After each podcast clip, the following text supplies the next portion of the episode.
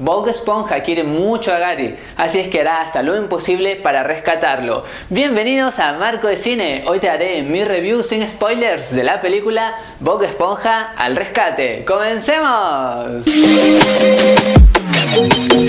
Lo primero que tengo que decir de esta historia es que definitivamente la esencia del dibujo está siempre presente y esto me fascinó porque más allá de que yo por ejemplo pensaba que iba a haber un capítulo algo extendido e iba a ser algo más de lo mismo que no me iba a entretener, menos mal me equivoqué porque la pasé muy bien viendo esta historia, definitivamente no hubo ningún instante en que me aburrí y siempre estuve atento a lo que iba pasando. Si bien esta película está dirigida a los fans de Bob Esponja, no hay ningún problema si tú por ejemplo no has visto los dibujos o no has visto las películas anteriores, porque acá hay una buena introducción y esta es como una base sólida para contar a todas las personas que puedan ver esta historia de qué se trata y sobre todo cómo van a ir funcionando estos personajes. Los colores y la animación me parecieron mejor que en películas anteriores, así es que esto me gustó.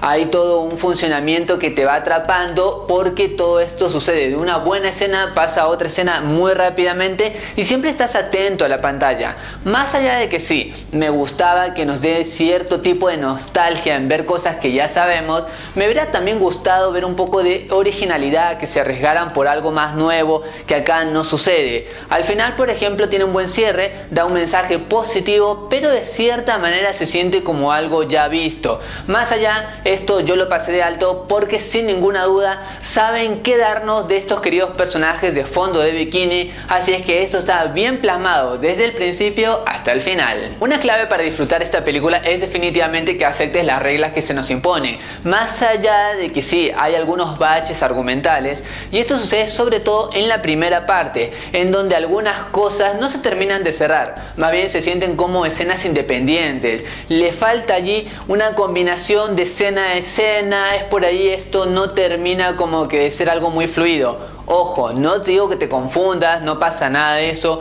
es una línea muy simple de entender y sobre todo un reinicio que le da un toque especial y también cuenta un par de cosas que desconocías de este personaje. Algo también que tengo que mencionarte que amé los flashbacks. Todas las cosas pasadas para mí tenían mucha fuerza.